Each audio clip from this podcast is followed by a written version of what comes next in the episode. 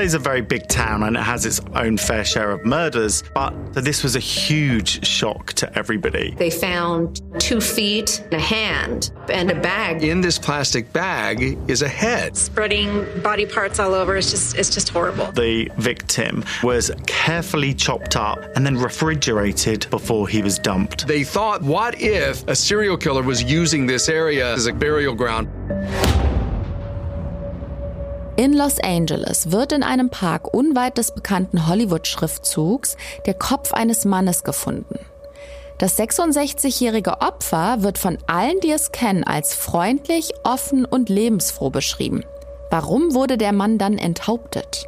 Die Polizei steht vor einem Rätsel, doch dann stellen die Beamten fest, die Weste des Mannes ist gar nicht so rein, wie alle behaupten. Verbindungen zur organisierten Kriminalität können ihm nachgewiesen werden und trotz einer kleinen Pension ist sein Zuhause über und über mit wertvollen Gemälden geschmückt. Hat die Polizei es hier mit einem Kunstdieb zu tun? Hat das Opfer es sich mit einem mexikanischen Drogenkartell verscherzt? Oder stammt der Mörder vielleicht doch aus dem unmittelbaren Umfeld?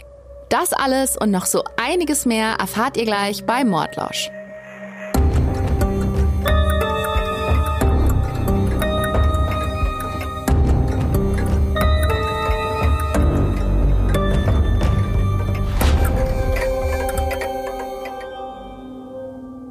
Hallo ihr Lieben, herzlich willkommen zu einer neuen Folge von Mordlausch. Ich bin Golna und ich habe auch diese Woche wieder fleißig für euch recherchiert. Das Verbrechen, das ich euch heute mitgebracht habe, ist wirklich nichts für schwache Nerven, aber der Fall ist auch ganz schön spannend. Ich habe haufenweise Informationen für euch zusammengetragen und kann es nicht erwarten, euch alles zu erzählen. Also lehnt euch zurück, denn jetzt geht's los. Es ist ja schon schlimm genug, dass Menschen andere Menschen umbringen. Aber wenn der Leichnam anschließend noch zerstückelt wird, dann, und ich glaube, da sind wir uns alle einig, hat man es mit einem wirklich abgrundtief bösen Täter zu tun. Ich erinnere mich gut daran, als ich zum ersten Mal mit so einem Fall konfrontiert wurde. Da war ich noch Grundschülerin. Und zwar ging plötzlich bei uns im Viertel das Gerücht um, in der Nähe unserer damaligen Wohnung und meiner Schule wäre ein Kopf gefunden worden. Leider war es kein Gerücht, sondern die bittere Realität. Und mir war danach eine ganze Weile lang richtig mulmig zumute, denn an der Fundstelle bin ich jeden Tag von Montag bis Freitag auf dem Weg zur Schule vorbeigelaufen. Und ich habe mich noch lange gegruselt. Ich glaube, eine Zeit lang habe ich sogar einen Umweg genommen, damit ich nicht an dieser Wiese vorbei musste. Viele Jahre später habe ich übrigens erst herausgefunden, was damals, das war 1994, wirklich passiert ist. Der Fall konnte recht schnell aufgeklärt werden. Vielleicht hat die eine oder der andere auch davon gehört. Ein vermutlich psychisch gestörter Klavierlehrer hat seine 30 Jahre alte Schülerin, die auch mal seine Freundin war, umgebracht. Er hat dann ihren Kopf abgetrennt und ihn ziemlich prominent auf dieser besagten Wiese platziert. Kurz danach hat er dann noch seinen Nachbarn ermordet und wurde dann schließlich aufgrund eines Hinweises geschnappt.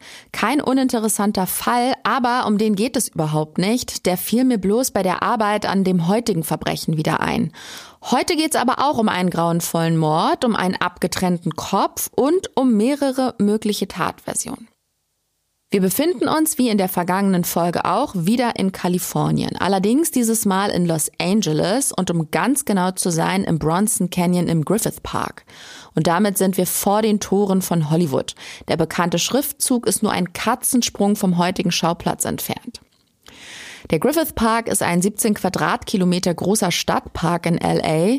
Zum Vergleich, der Berliner Tiergarten hat eine Fläche von 2,1 Quadratkilometer. Der Griffith Park ist also wirklich groß. Und da gibt es Ecken, da verirrt sich so gut wie niemand hin. Der Bronson Canyon oder auch die Bronson Höhlen befinden sich ganz im Süden. Batman-Fans wissen das ganz sicher. Diese Höhlen dienten nämlich in der 60er Jahre Serie als Drehkulisse, als Batcave. Und genau dort sind am 17. Januar 2012 Lauren Kornberg und ihre Mutter unterwegs. Sie gehen dort Gassi mit Laurens Hund Ali und wie Hunde eben so sind, geht Ali auf Erkundungstour und fängt dann irgendwann an, wie wild im Gebüsch zu buddeln. Er gräbt eine Tüte aus und bearbeitet diese dann so lange, bis plötzlich etwas herausfällt. Dieses Etwas purzelt den Hang hinab und fällt in eine Schlucht. Lauren Kornbergs Mutter läuft hinterher, um den mysteriösen Fund in Augenschein zu nehmen. Und unten angekommen wird ihr dann auch recht schnell klar, was da vor ihr liegt, nämlich ein menschlicher Kopf. Die beiden Frauen sind verständlicherweise geschockt und Laurens Mutter macht sich dann auf den Weg zum Parkeingang, um Hilfe zu holen.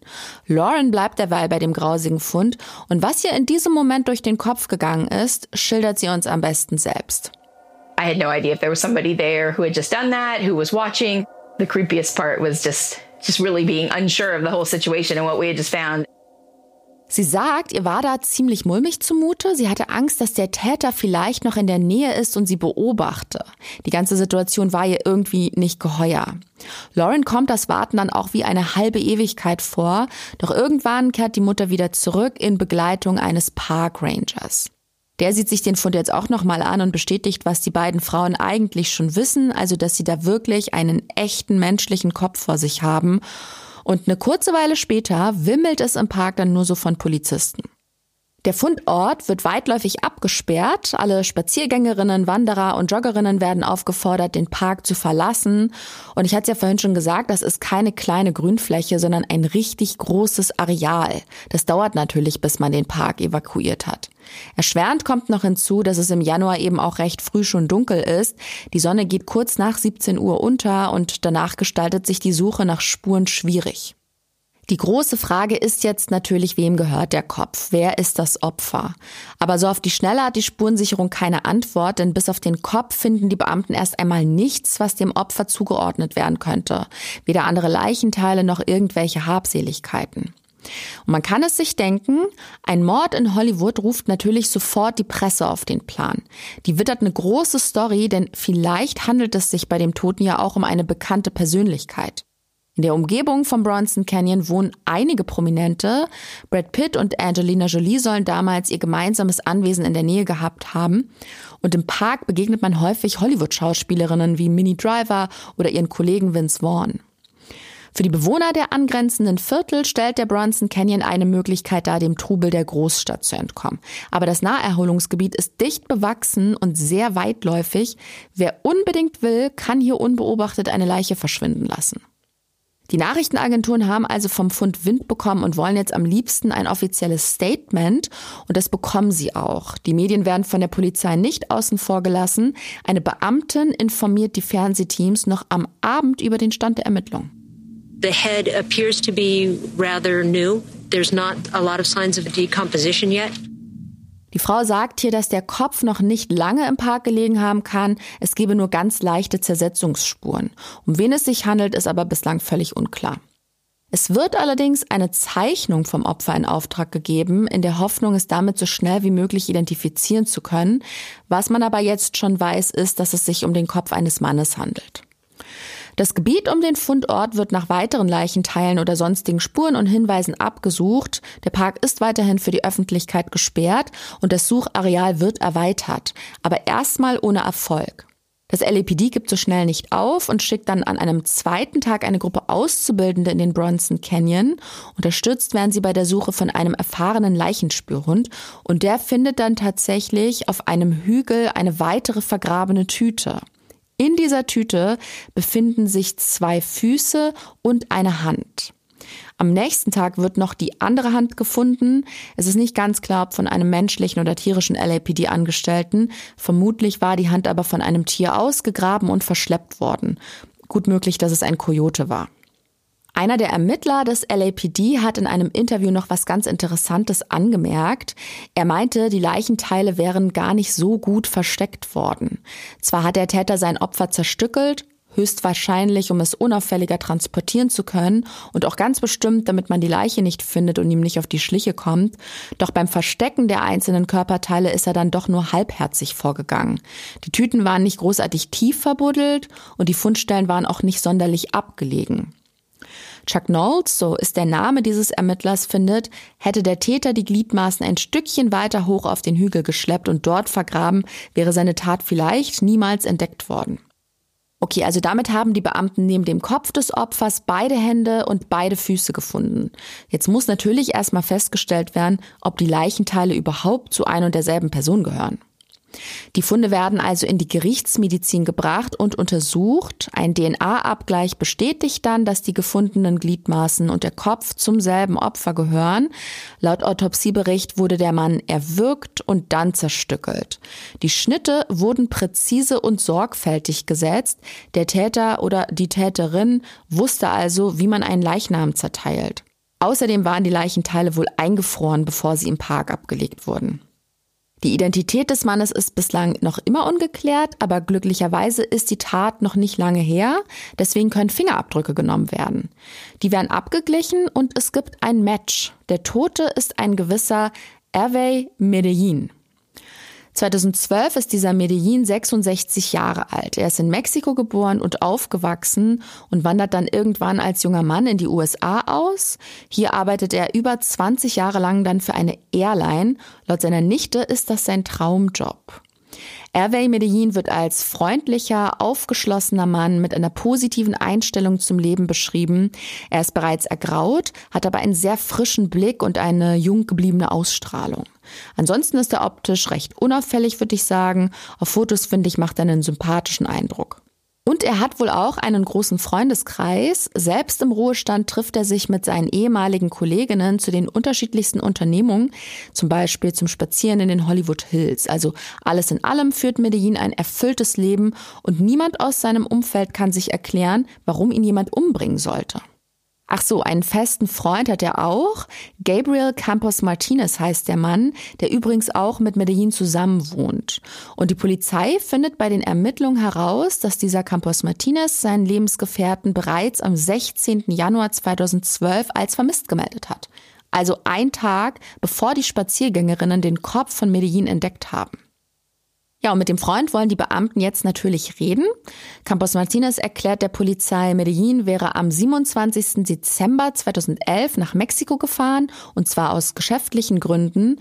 Sein Handy hat er angeblich nicht mitgenommen und er ist seitdem auch nicht wieder heimgekehrt. Verabredet war eigentlich der 4. Januar 2012 als Rückreisetag. Die Ermittler überprüfen seine Angaben. Die fragen am Grenzposten in San Diego, ob es einen Hinweis auf Medellins Ausreise gibt, aber ohne Erfolg. Allerdings hätte er auch ohne weiteres woanders über die Grenze fahren können. Man kann auf dem Weg von LA nach Mexiko natürlich verschiedene Grenzposten passieren. San Diego wäre bloß der direkte Weg. Und dort zumindest gibt es keinen Nachweis, dass Hervé Medellin überhaupt das Land verlassen hat. Aber es gibt auch keinen Hinweis, der dagegen spricht. Aus dem Umfeld vom Opfer haben die Beamten jedoch erfahren, dass Medellin eher nicht einfach verreisen würde, ohne Bescheid zu sagen. Doch der Lebensgefährte, also Gabriel Campos Martinez, besteht in seiner Befragung darauf, Medellin habe ihn sogar von Mexiko aus angerufen. Anfang Januar habe er das letzte Mal mit ihm telefoniert und das würden auch seine Mobiltelefondaten belegen. Hervé Medellin hat ja angeblich sein Handy zu Hause gelassen. Deswegen habe er aus Mexiko mit einer Prepaid-Karte in LA angerufen. Und dem Einzelverbindungsnachweis von Campos Martinez Rufnummer können die Beamten mehrere Anrufe entnehmen, die allesamt während dieser angeblichen Mexiko-Reise eingegangen sind. Es scheint also zu stimmen, was der Lebensgefährte da sagt. Nichtsdestotrotz müssen die Beamten sich im Zuhause des Opfers umsehen. Sie kommen also noch einmal mit einem Durchsuchungsbeschluss für die Einzimmerwohnung wieder und sie bringen auch zwei Spürhunde mit. Die sollen nämlich anzeigen, ob die Tat dort stattgefunden hat. Das Apartment wird gründlich untersucht, die Hunde gehen zweimal durch, aber nichts. Das LAPD findet keine Hinweise darauf, dass diese Wohnung der Tatort sein könnte. Was den Ermittlern allerdings bei der Durchsuchung direkt auffällt, ist Medellins beachtliche Kunstsammlung. Er besitzt zahlreiche Gemälde, allen voran Werke wichtiger mexikanischer Maler wie Diego Rivera. Den Mordermittlern kommt Medellins Zimmer vor wie eine Galerie oder ein Museum und laut Gutachter liegt der Wert seiner Sammlung wohl im sechsstelligen Bereich. Aber irgendwas passt da nicht zusammen. Wir wissen ja bereits, dass Airway Medellin für eine Fluggesellschaft gearbeitet hat und mittlerweile im Ruhestand ist oder vielmehr war. Seine Rente war jetzt auch nicht gerade üppig, also wie konnte er sich solche Bilder leisten und dann auch noch so viele davon?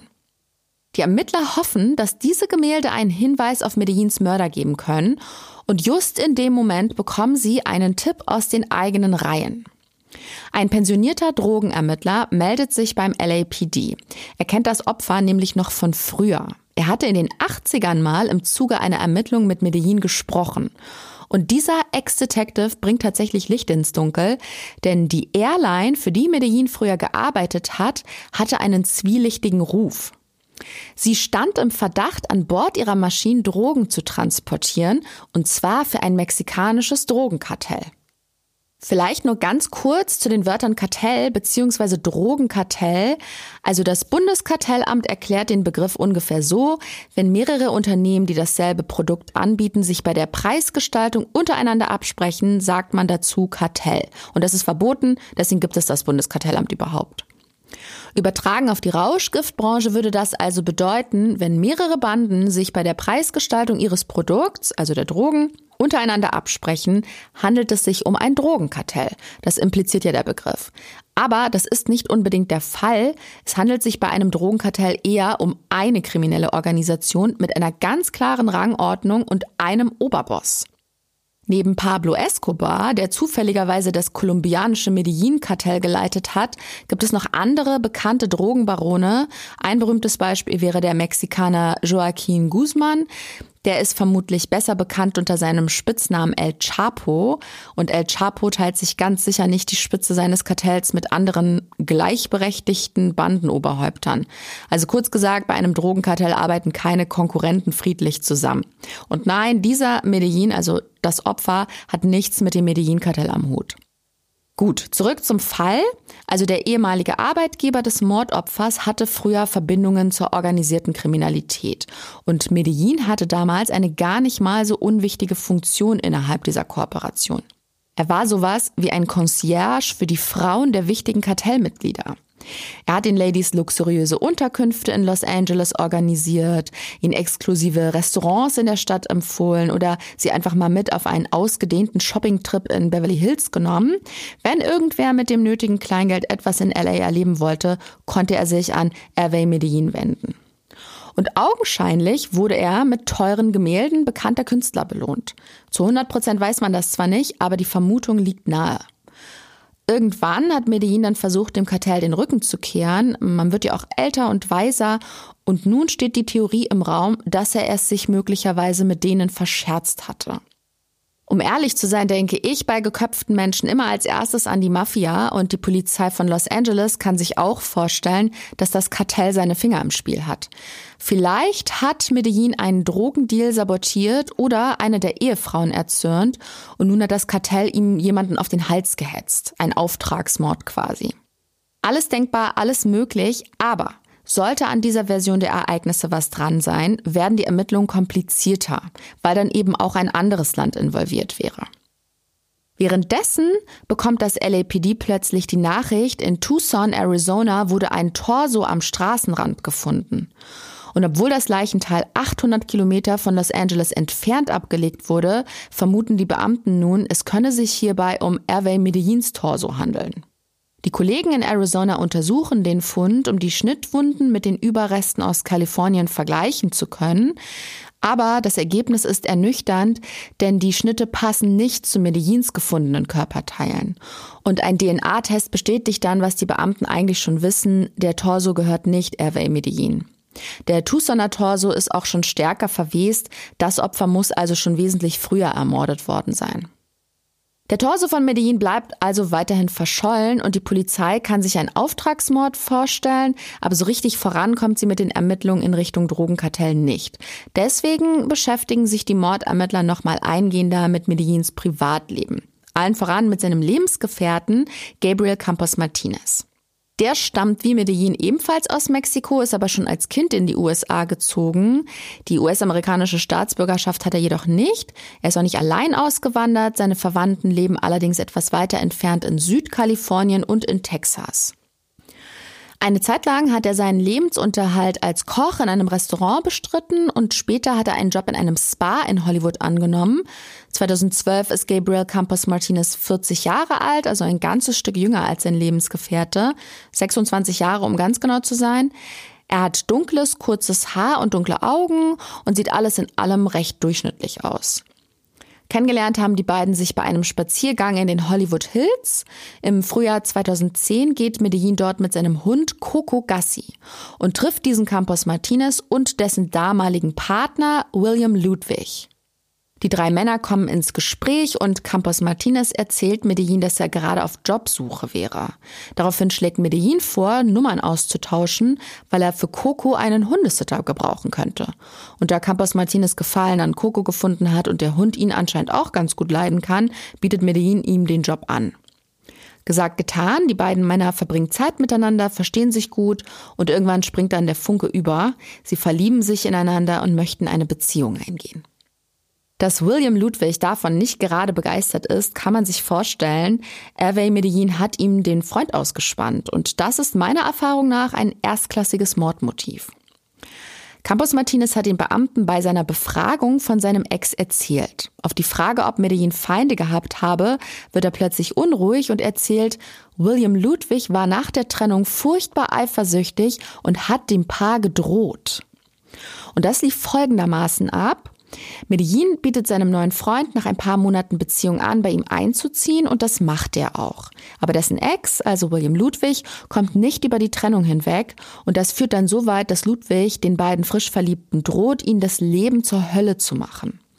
Und er meint das wirklich ernst. Er verteilt zum Beispiel Pferdeäppel auf der Veranda von Medellin, aber hier und da lässt er wohl auch Hundeleckerlis da, also wer weiß, was er damit bezwecken will.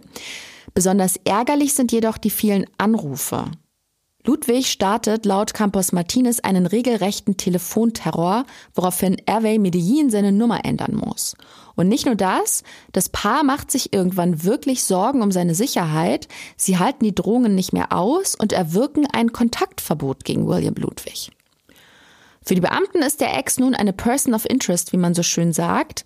Die bitten den Mann aufs Revier zur Befragung und dort gibt William Ludwig zu, er habe sich da vor lauter Liebeskummer ein bisschen daneben benommen. Und er wäre auch nicht gerade stolz auf sein Verhalten. Gabriel Campos Martinez war ihm seine große Liebe und es ist ihm einfach schwer gefallen, loszulassen.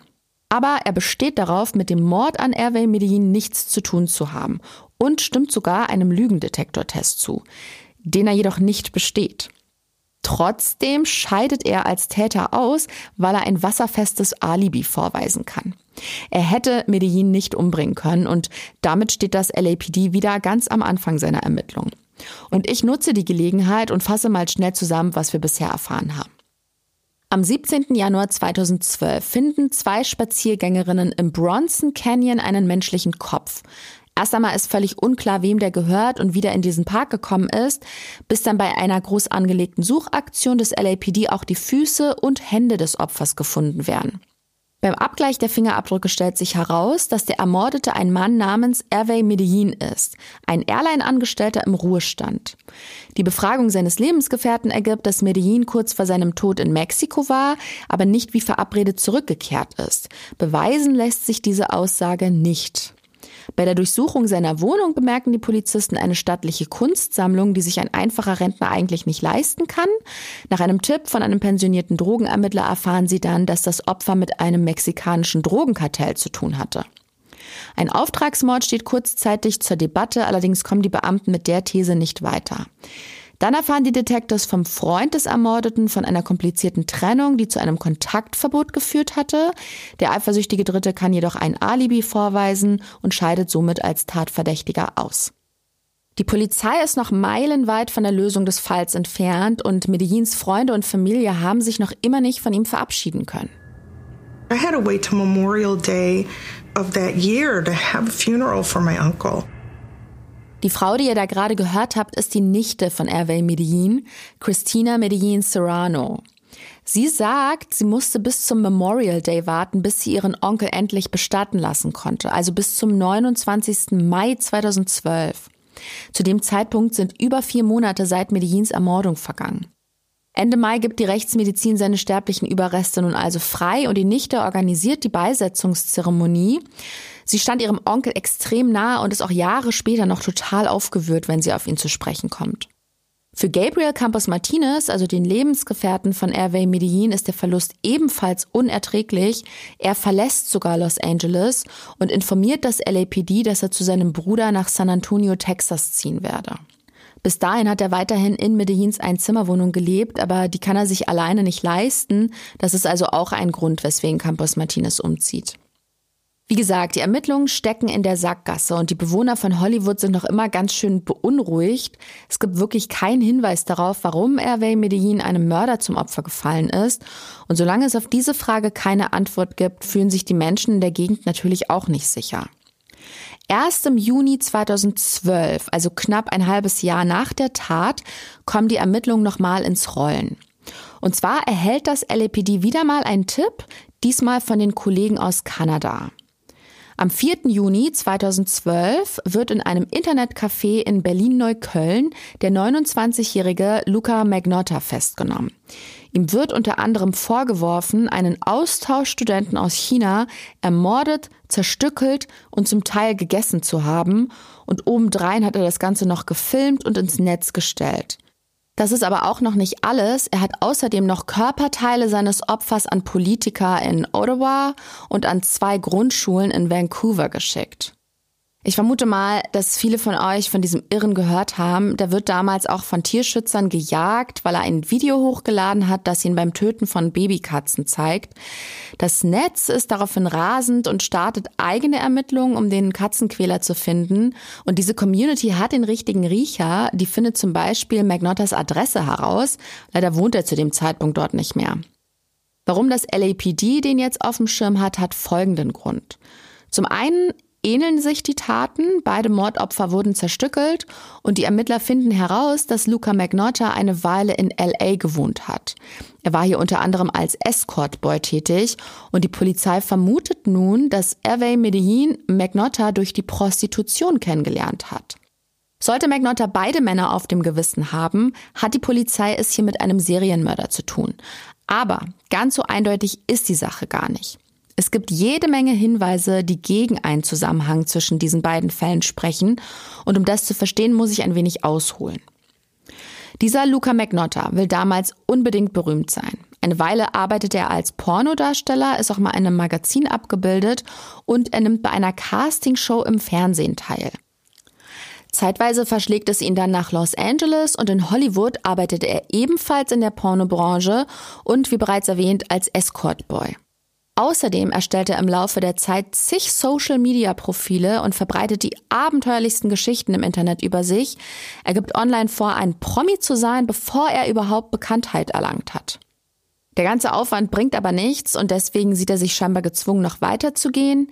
Er veröffentlicht besagtes Video mit den Katzen und als nächstes tötet er einen Menschen, filmt die Tat und stellt das Video ins Netz. Das alles, um Aufmerksamkeit zu erlangen. Luca Magnottas Motivation ist ganz klar, er will wahrgenommen werden, um jeden Preis, auch wenn dafür eben andere Lebewesen leiden und sterben müssen. Hervé Medellins Leiche wurde zwar auch zerstückelt, aber es gibt kein Video von dem Mord und die Leichenteile wurden versteckt. Der Täter hat zumindest versucht, seine Tat zu vertuschen. Das hat Luca Magnotta nicht gemacht. Der hat ja sogar noch Leichenteile ans kanadische Parlament verschickt, damit die da oben wissen, was abgeht. Plus die Opfer, also Hervé Medellin und der chinesische Austauschstudent, sind auf unterschiedliche Weise zu Tode gekommen.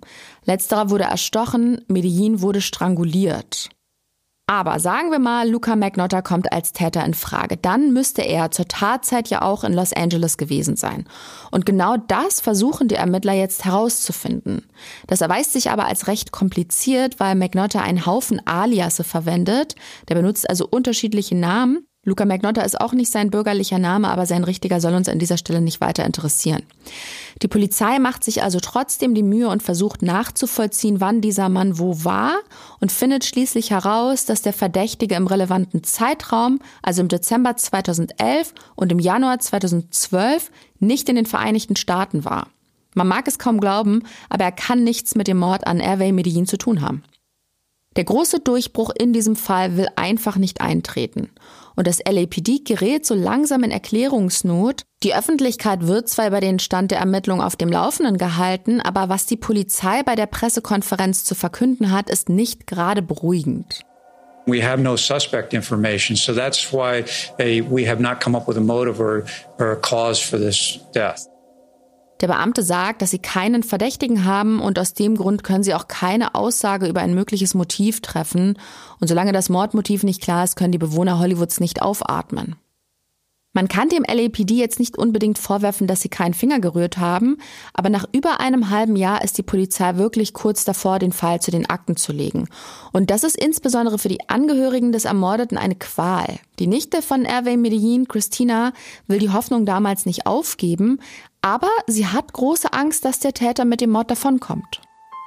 And I just remember that I mean I couldn't even imagine who who could do something like this. Das war sie nochmal, die Nichte von Medellin. Sie hat sich viele Jahre nach dem Mord in einem Interview dazu geäußert. Und obwohl ihr Onkel schon lange tot ist, ist die Erinnerung an die Zeit der Ungewissheit für sie noch zum Greifen nah. Sie ist immer noch aufgewühlt, während sie darüber spricht. Sie sagt, sie könne sich beim besten Willen nicht vorstellen, wer zu so einer Tat in der Lage wäre. Und vermutlich bringt sie damit auf den Punkt, was das Schlimmste an einem ungelösten Mordfall ist. Man weiß nicht, wer es war, man weiß nicht, warum und man versteht nicht, wie ein Mensch einem anderen so etwas antun kann. Beinahe hätte sich Christina Medellin Serranos Angst bewahrheitet und der Mörder wäre davon gekommen, aber dann gibt es eine unerwartete Wendung in dem Fall. Die Ermittler nehmen sich noch einmal den Einzelverbindungsnachweis von Gabriel Campos Martinez vor. Nochmal kurz zur Erinnerung. Campos Martinez hat ja der Polizei gegenüber behauptet, Medellin wäre im Dezember geschäftlich nach Mexiko gereist. Das LAPD findet zwar keine Hinweise darauf, dass der Mann die Wahrheit sagt, aber Campos Martinez behauptet, mit Medellin mehrmals telefoniert zu haben. Angeblich habe Hervé Medellin sein Handy zu Hause gelassen und während seines Trips eine Prepaid-Karte benutzt.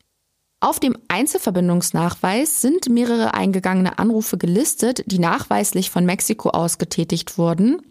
Auf den ersten Blick scheint also die Aussage von Campos Martinez zu stimmen. Medellin hat seinen Freund aus Mexiko angerufen. Allerdings hat die Sache einen Haken. Bei der besagten Nummer handelt es sich gar nicht um eine Prepaid-Karte. Die Nummer gehört in Wirklichkeit einer guten Freundin des Opfers. Die wohnt in Mexiko und die hat damals Campos Martinez angerufen, weil sie sich Sorgen um Medellin gemacht hat. Scheinbar hat Gabriel Campos Martinez die Ermittler angelogen und damit ist er nun offiziell ein Tatverdächtiger. Aber es gibt noch kein Motiv. Wobei Geld ist ja eigentlich immer ein gutes Motiv, deswegen durchleuchten die Ermittler auch mal die Finanzen des Paars.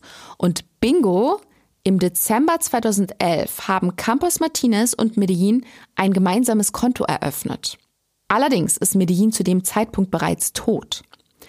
Kurze Zeit später hat Campos Martinez sich dann als Hervé Medellin ausgegeben und veranlasst, dass dessen Rente auf das neue Konto überwiesen wird, damit er, also Campos Martinez, auf das Geld zugreifen kann.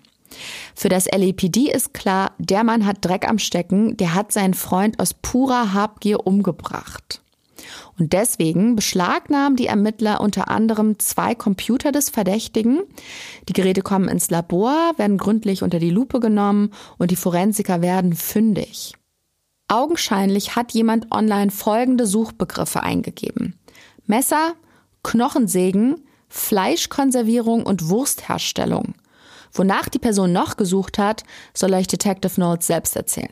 And ultimately, uh, we found a, a website that uh, described how to butcher human carcass. Wer es verstanden hat, hat ganz richtig gehört. Detective Chuck Knowles sagt, sie haben eine Website gefunden, auf der das Schlachten eines menschlichen Leichnams beschrieben wird.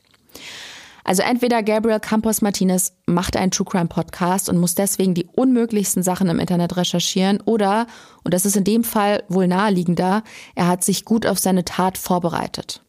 Für die Ermittler ist das ein eindeutiger Hinweis. Sie sind überzeugt, dem echten Killer auf die Schliche gekommen zu sein. Aber beweisen können sie Campos Martinez den Mord nicht. Bislang fußt ihr Verdacht lediglich auf Indizien.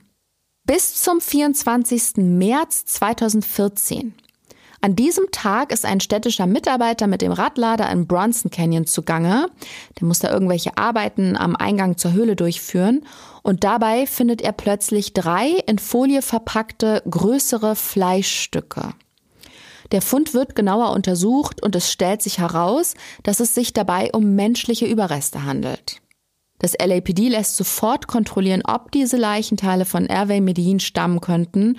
Und tatsächlich tun sie das. Doch viel wichtiger ist für die Beamten die Folie, in der die Körperteile verpackt sind. Diese Plastikfolie erhält man nämlich normalerweise im Künstlerbedarf und sie wird dazu verwendet, Gemälde einzupacken. Und wir wissen ja, wer ein Fable für die bildenden Künste hatte, Hervé Medellin. Die Wände seiner Einzimmerwohnung waren mit wertvollen Werken bestückt und einige der Bilder waren in exakt derselben Plastikfolie eingepackt, in die nun auch Teile seines Leichnams eingewickelt sind. Und da Medellin nicht allein in dieser Wohnung gelebt hat, sondern mit seinem Freund, haben die Ermittler nun einen handfesten Beweis gegen seinen Liebhaber, gegen Gabriel Campos Martinez. Der ist in der Zwischenzeit ja nach San Antonio gezogen, das hatte ich vorhin erwähnt. Er hat es in Los Angeles nicht mehr ausgehalten, weil der Verlust seines Geliebten ihm angeblich so nahe ging. Jetzt wissen die Beamten aber, warum er wirklich den Bundesstaat verlassen hat. In San Antonio hat Campos Martinez einen richtigen Neuanfang gemacht. Er hat mittlerweile eine Anstellung gefunden, er arbeitet als Koch in einer Sporteinrichtung und er ist in einer neuen Beziehung. Sogar ein bisschen mehr als das. Er hat eine seiner Kolleginnen geheiratet und wohnt jetzt auch bei ihr in ihrem Haus. Also der hat sich ein richtig schönes Leben aufgebaut. Wahrscheinlich in der Annahme, dass er mit dem Mord an Hervé Medellin davonkommen wird. Die Polizei nimmt Gabriel Campos Martinez in San Antonio fest und überführt ihn im Anschluss nach Los Angeles. Er wird wegen Mordes angeklagt, plädiert jedoch auf nicht schuldig. Tatsächlich hat er die Tat bis heute nicht gestanden. Aber er hat gelogen, was die angeblichen Anrufe aus Mexiko anbelangt. Er hat ein Gemeinschaftskonto nach Medellins Verschwinden eröffnet und sich dessen Zuwendungen auszahlen lassen. Er hat einschlägige Begriffe in eine Online-Suchmaschine eingegeben. Und er hat den Fehler gemacht und Medellins Leichenteile in eine spezielle Plastikfolie eingewickelt. Das Zerteilen der Leiche und das anschließende Verstecken der Leichenteile gesteht Campos Martinez zwar, aber sein Verteidiger argumentiert, das Opfer wäre eines natürlichen Todes gestorben oder aber habe Selbstmord begangen. Sein Mandant habe den Leichnam seines Freundes entdeckt und Panik bekommen. Er hatte Angst, ihm würde fälschlicherweise ein Tötungsdelikt angelastet werden und deswegen sei er sich gezwungen, die Leiche verschwinden zu lassen. Doch für die Geschworenen reicht das nicht. Sie befinden Gabriel Campos Martinez schließlich für schuldig. Er wird zu einer Freiheitsstrafe von 25 Jahren verurteilt. Sein Motiv soll übrigens Angst vor einer Trennung gewesen sein. Campos Martinez ist damals finanziell von seinem Freund abhängig und in der Beziehung läuft es seit einiger Zeit nicht mehr so gut. Deswegen soll er den Entschluss gefasst haben, seinen Lebensgefährten umzubringen und von dessen staatlicher Unterstützung zu leben. Der Richter hat Campos Martinez am Ende der Verhandlung noch die Gelegenheit gegeben, sich zu erklären, also den Hinterbliebenen seines Opfers zumindest die Gewissheit zu geben, dass er es war und warum er es getan hat, aber Campos Martinez wollte lieber schweigen.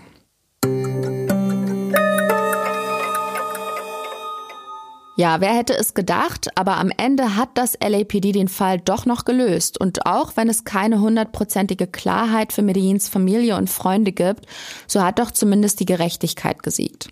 Ich hoffe, das klingt jetzt nicht zu abgedroschen. Ich würde diese Folge vielleicht mit der Nichte von Hervé Medellin enden lassen. Sie erklärt, was sie an ihrem Onkel am meisten geliebt und bewundert hat. Er hat in den Menschen das Beste zum Vorschein gebracht. Allein mit seinem Lächeln und dieser positiven Energie, die er ausgestrahlt hat. Das fehlt mir am meisten. Und so will ich ihn in Erinnerung behalten.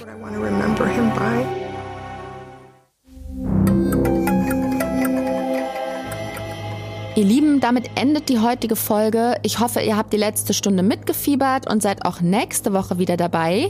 Nächsten Donnerstag geht es um eine 16-jährige Schülerin, die plötzlich verschwindet. Ihre aufgelöste Mutter meldet sie am 5. Dezember 1995 als vermisst und da ahnt sie noch nicht, dass nur wenige Kilometer entfernt die Leiche einer Jugendlichen entdeckt wird. Auf den ersten Blick vermuten die Beamten einen Mord im Drogenmilieu, doch der Täter scheint seinem Opfer näher gestanden zu haben. Was genau passiert ist und ob der oder die Täter gefasst werden können, erzähle ich euch in der nächsten Mordlausch-Folge.